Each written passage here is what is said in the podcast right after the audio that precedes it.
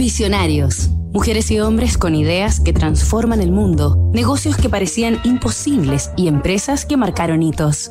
La velocidad es la nueva moneda de los negocios. Mark Benioff, la fuerza transformadora.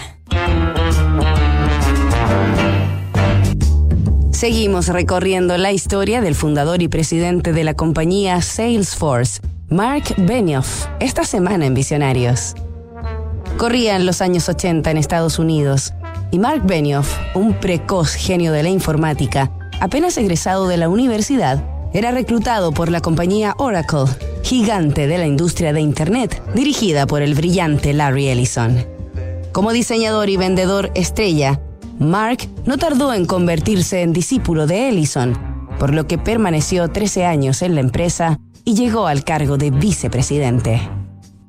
Cuando era ya un treintañero, Benioff tomó unas vacaciones de seis meses y viajó a Hawái e India, donde conoció el yoga, la meditación y las religiones orientales. En aquel contexto de exploración interior, le surgió la idea de un software para relacionamiento de empresas con clientes, con la particularidad e innovación de que estaría almacenado en un sitio web. Mark Benioff Alquiló un pequeño departamento en San Francisco que decoró con inspiradores posters de Albert Einstein y el Dalai Lama. Y allí, en compañía de tres amigos y sus dos perros, fundó la empresa Salesforce en 1999 a sus 34 años. Nos reencontramos mañana con el último capítulo de esta historia.